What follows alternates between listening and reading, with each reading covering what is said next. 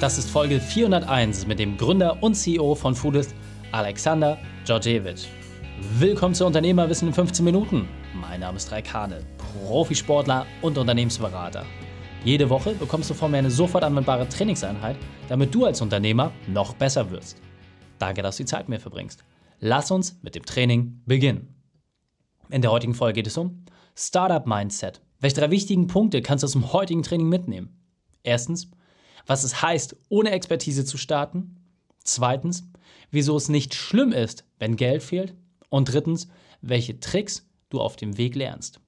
Du kennst sicher jemanden, für den diese Folge unglaublich wertvoll ist. Teile sie mit ihm. Der Link ist reikane.de slash 401.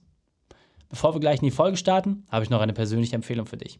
Der Partner dieser Folge ist der Firmenwert steigern Podcast von Thomas Urban. Du stellst dir die Frage, wie ich ein Unternehmen von Beginn an verkaufsfähig aufbaue. Du willst wissen, was alle erfolgreichen Unternehmer vereint und welche Werkzeuge sie einsetzen? Dann höre den Podcast Firmenwert steigern von Thomas Urban. Besonders spannend ist vor allem das Vorgehen, das Thomas hat. Er kauft Unternehmen, wertet sie auf und generiert daraus Cashflow für weitere Projekte. Wenn du verstehen willst, wie das funktioniert, dann unbedingt einschalten. Meine absolute Herzensempfehlung. Den Podcast findest du auf allen Plattformen unter Firmenwert steigern. Willkommen, Alexander Djordjevic. Bist du ready für die heutige Trainingseinheit? Yes, born ready. Ach, ah, darf ich nicht so viele äh, Anglizismen verwenden? ja, ich bin bereit.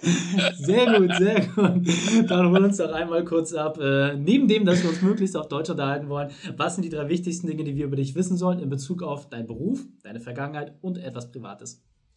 Gerne. Ähm, erstmal vielen Dank für die Einladung. Ähm, Alexander Djordjevic, ähm, Beruf, ähm, Gründer und Geschäftsführer von Foodist.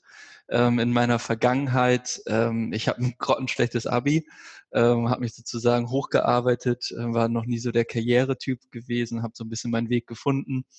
Ähm, dann auch erstmal klassische Ausbildung gemacht, eine kaufmännische, ähm, dann so ein bisschen ähm, meinen Weg äh, Richtung Karriere auch gegangen, ein duales Studium angefangen und direkt nach dem Studium dann auch in die Gründung reingesprungen ähm, privat mittlerweile auch leidenschaftlich ja ähm, Business Angel, ähm, ähm, möchte gerne äh, Gründer unterstützen, auch Gründerinnen sehr gerne unterstützen, ähm, Businesses zu bauen und darin auch ihre Passion zu finden, unterstütze dort mit Know-how und Kapital. Das ist so privat. Sehr, sehr cool. Und deine spezielle Expertise, du hast gerade gesagt, Foodist, äh, wer es noch nicht kennt, was bedeutet das? Äh, was ist das für ein Unternehmen? Wie groß seid ihr mittlerweile? Kannst du uns da vielleicht einmal kurz ein paar Insights geben? Klar, gerne.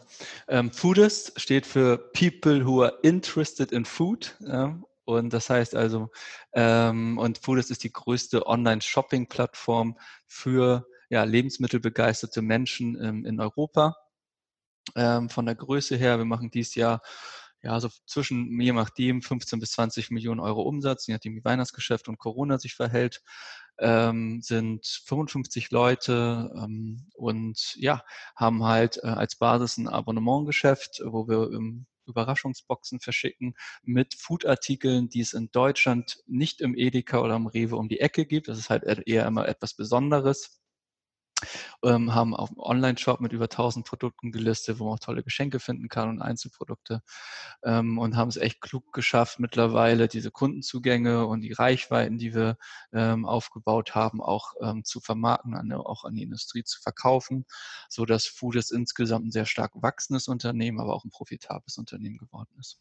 Sehr, sehr cool. Und äh, wir hatten es ja im Vorgespräch schon gesagt, es gab ja auch Zeiten, die nicht so einfach waren. Deswegen interessiert mich ganz besonders, was war deine berufliche Weltmeisterschaft, deine größte unternehmerische Herausforderung wie hast du diese überwunden? Ähm, die größten Herausforderungen entstanden in der Startphase. Ähm, also wir sind in der Foodindustrie und wir sind im E-Commerce. Das sind beides Themen, von denen ich überhaupt gar keine Ahnung hatte während ähm, des Studiums ähm, und in das auch irgendwie kein ja, Studieninhalt geflossen ist. Ähm, das heißt, ohne Expertise zu starten ähm, und ohne Geld äh, in einem ähm, Geschäftsumfeld zu starten, was super kapitalintensiv ist. Also E-Commerce geht halt einher mit äh, großen Warenvorfinanzierungen, überhaupt einem Online-Shop-System und ähm, ja, äh, meine Co-Gründer und ich hatten wirklich äh, kein, kein Pfennig auf, auf der Naht sozusagen. Ähm, und haben es dann ähm, von Beginn an anders gemacht und zwar übers Abo, ähm, ähm, weil wir dort äh, planbare Mengen haben, wenig ähm, totes Kapital, äh, weil du kennst halt genau deine Abonnentenbasis und kaufst dann auch nur so viel Ware ein und probierst es dann auch ähm, so in den Zahlungsflüssen zu drehen, dass es es kommt wie ein englisches Wort, Cashflow positiv ist. Ähm, und das äh, hat halt von Beginn an echt krass geholfen. Und dann die nächste Herausforderung ist, dann, wenn du keine Expertise hast und kein Geld, ähm, sind auch die Erfolgsaussichten nicht so hoch, zumindest für Außenstehende. Das war bei mir auch ganz stark der Fall, dass natürlich Eltern daran gezweifelt haben, Freunde, die Freundin auch gesagt haben, boah, nimm mal lieber einen richtigen Job an. Du aber dann doch so davon überzeugt, sagst, komm, lass uns erstmal probieren. Ähm, und ja, das ging auch damit einher, dass ich erstmal Hartz IV äh, angemeldet habe ähm, und dann mir das Arbeitsamt diese Selbstständigkeit auch ähm, erstmal ermöglicht hat und mich nicht in diese Jobvermittlung ähm, sozusagen erstmal rausgelassen, also in der Jobvermittlung rausgelassen hat, dass ich erstmal eine Zeit lang zeigen konnte, dass diese Selbstständigkeit werthaltig ist. Und ich habe gestern äh, meine Wohnung aufgeräumt und habe äh, so dieses Protokoll gefunden, was ich dann beim Arbeitsamt immer abgeben musste und habe dann, hab dann so ganz stolz mein erstes Protokoll wiedergefunden ähm, von ähm, Oktober 2012 und darin stand, ja, Geschäft läuft super an, wir haben diesen Monat schon 60 Abonnenten gewonnen. Und jetzt mit voller Freude, wir sind über Plan und volle Vorfreude aufs Weihnachtsgeschäft. Und dann zweites Protokoll, Weihnachtsgeschäft, ja, wir haben es geschafft, wir haben 8000 Euro Umsatz im Dezember gemacht. Und ähm, die Selbstständigkeit ist auf einem guten Weg. Und das ist natürlich süß, weil wir jetzt ähm, 250.000 aktive Kunden haben. Und ähm, ja, habe mich echt drüber gefreut. Dass ja, und, äh, aber am Ende des Tages, so, so wie es halt äh, bei jedem Unternehmen ist, es fängt halt irgendwo an und es entwickelt sich. Und man muss viele intelligente Entscheidungen treffen, damit es soweit ist. Und das ist für mich auch etwas, was ich unbedingt der Unternehmerwissenfamilie zuteil werden lassen möchte. Diese Geschwindigkeit, dieses Startup-Mindset. Also hast ja gesagt, äh, Höhle der Löwen zum Beispiel, seid ihr auch aktiv gewesen. Ähm, das hat ja sehr, sehr viel Aufmerksamkeit auf eure Produkte, auf eure Services gebracht. Ähm, wie geht man damit um, immer in diesen sich doch sehr, sehr schnell verändernden Märkten? Ja, ich meine, Lebensmitteleinzelhandel, da musst du irgendwie um jeden Regalmeter kämpfen, um, um die POS-Aufsteller. Wie kann man dieses Startup-Mindset vielleicht auch in diesen klassischen Branchen mehr leben? Was ist so deine Empfehlung? Was gibst du auch anderen Gründern weiter? Wie schaffst du es, dieses, ja, immer vorne mit dabei sein, äh, gedanklich? Wie schafft man das zu vermitteln oder auch sich anzueignen? Ja, auf jeden Fall. Ähm, ich glaube, es ist erstmal ein für sich wichtig, nicht einen Anspruch für Perfektionismus zu haben, sondern damit äh, zu akzeptieren, dass es vielleicht nicht perfekt ist, aber dafür ähm, läuft es erstmal und auch zu akzeptieren, ähm, dass es den Weg, den du jetzt einschlägst, vielleicht noch gar nicht so gegeben hat. Das heißt, du musst nicht ein Vorbild haben, an dem du dich ran hängst, sondern du kannst aus verschiedenen Industrien lernen und gucken, was du auf deine Industrie, auf dein Geschäft überträgst und es dann machen. Und es wird es in dein Geschäft vielleicht noch nicht gegeben haben. Ich mache es mal vielleicht ein bisschen konkreter. Als wir zum Beispiel gestartet sind, ist der klassische Weg, über einen Risikokapitalgeber Kapital einzusammeln. Haben wir probiert. Ähm, wir haben dort äh, unsere Präsentation hingeschickt und haben von diesen Venture Capitalists, äh, VCs, äh, bestimmt 25 Absagen gekriegt. Mal ein bisschen früherem Stadium, mal ein bisschen späterem Stadion. Haben mit Banken gesprochen, ähm, ja, Schweineangebote bekommen für Darlehen, irgendwie 100.000 Euro und darauf 10% Zins plus ähm, private Bürgschaft. Und dann gab es aber das Thema Crowdinvesting, was hochkam. Und wir haben uns dort auch beworben, äh, haben eine positive Rückmeldung bekommen und haben innerhalb von äh, in einem Vier-Minuten-Film in 28 Tagen ähm, 150.000 Euro Kapital eingesammelt in der ersten Runde und später nochmal 300.000, später nochmal eine Million. Hm, das war aber eine sehr, sehr neue Finanzierungsform. Das heißt, erstmal akzeptieren, das ist jetzt nicht der klassische Gründerweg und äh, normalerweise wirst du Risikokapitalgeber an Bord holen. Ähm, wir machen es erstmal mit Crowd-Investoren. Und trotzdem ist es uns gelungen, trotz dieser Crowd-Investoren einen erfolgreichen Exit zu machen. Wir haben dann äh, die Firma mehrheitlich zunächst an Ströer Media, einem DAX-Konzern, verkauft und haben dann gezeigt, ja, es, es gibt so einen Weg und das ist wiederum dann auch eine Motivation für viele andere Gründer, auch Crowd-Investing für sich als, ähm, ähm, als Weg zu sehen. Ähm, dann das Thema äh, TV-Show Hülle der Löwen. Ähm, wir waren in der ersten Staffel. Das ist, war überhaupt gar nicht abzuzeichnen, dass es ein Erfolg werden wird, sondern die äh, Produktionsfirma hat nach äh, Gründern gesucht. Wir haben einen Handyfilm gedreht, eine Minute, uns vorgestellt, kurz was wir machen ähm, und sind dann zum Casting eingeladen worden.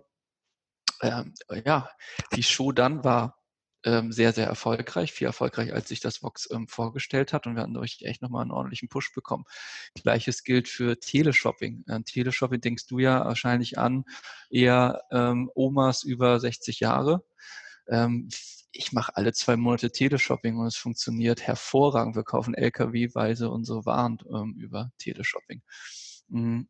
Und da, da geht es auch wiederum, ähm, zu, nicht da, den Status quo zu akzeptieren und ähm, die Meinung anderer zu akzeptieren, was funktioniert, was nicht funktioniert, sondern es selber auszuprobieren und deine Erfahrung damit zu machen und anderen zu zeigen, dass sie vielleicht falsch liegen oder dass dein Bauchgefühl einfach richtig liegt. Und wenn du ein Bauchgefühl hast, dann folgt dem erstmal. Weil oftmals weiß der Bauch analysiert, also kann nochmal mehr verarbeiten, als der Kopf analysiert. Was ist so deine Erfahrung? Du hattest ja auch gesagt, dein Umfeld war in Anführungsstrichen komplett gegen dich. Ähm, wie hast du trotzdem deine Erfahrung gemacht oder auch trotzdem die Motivation oben behalten, obwohl Eltern, äh, Freundinnen, so der, der, engste Kreis, auf den man ja auch schwört, obwohl sie in Anführungsstrichen gegen dich waren? Wie hast du es trotzdem geschafft zu sagen, ey, ich ziehe mein Ding durch, ich mache das einfach? Was war für dich der Antrieb?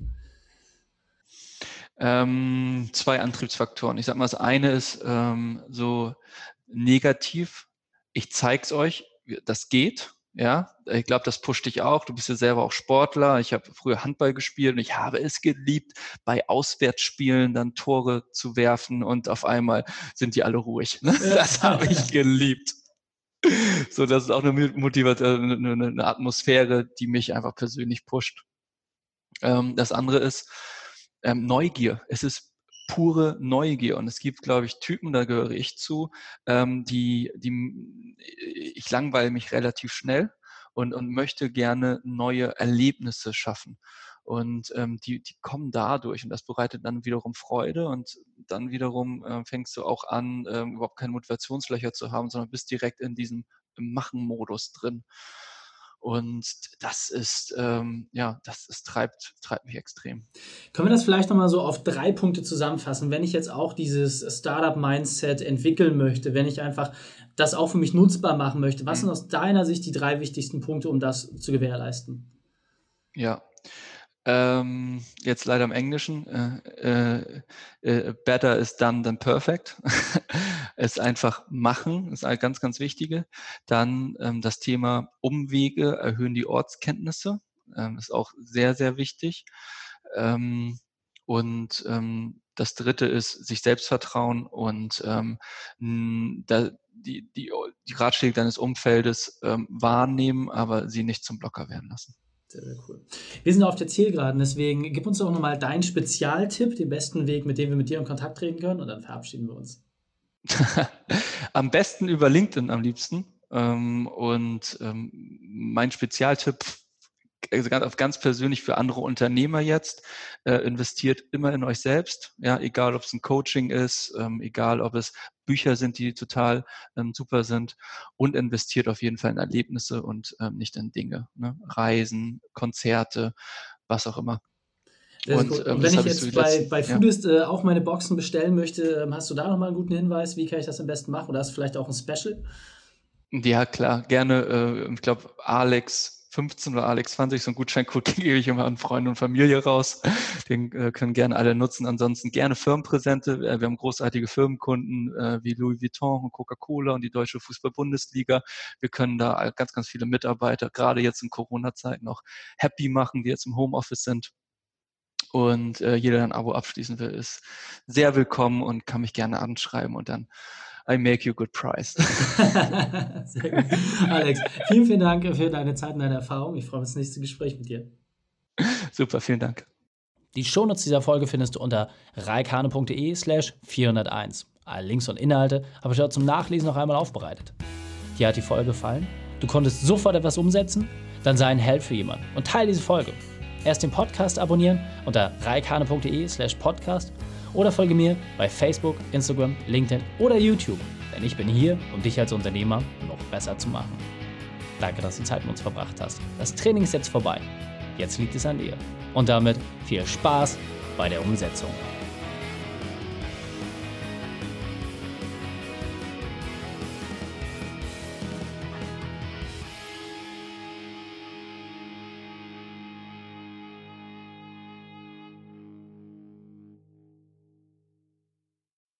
Und wenn du Ideen wie diese für dein Unternehmen auch umsetzen möchtest und auch 10 Stunden pro Woche weniger arbeiten, dann buche deinen Termin für ein kostenfreies Erstgespräch. Dann sprechen wir gemeinsam und schauen, mit welcher Methode wir dich am schnellsten voranbekommen. Geh einfach auf reikane.de slash Austausch und buche dein kostenloses Erstgespräch. Einfach eintragen und dann sprechen wir schon bald persönlich miteinander. reikane.de slash Austausch.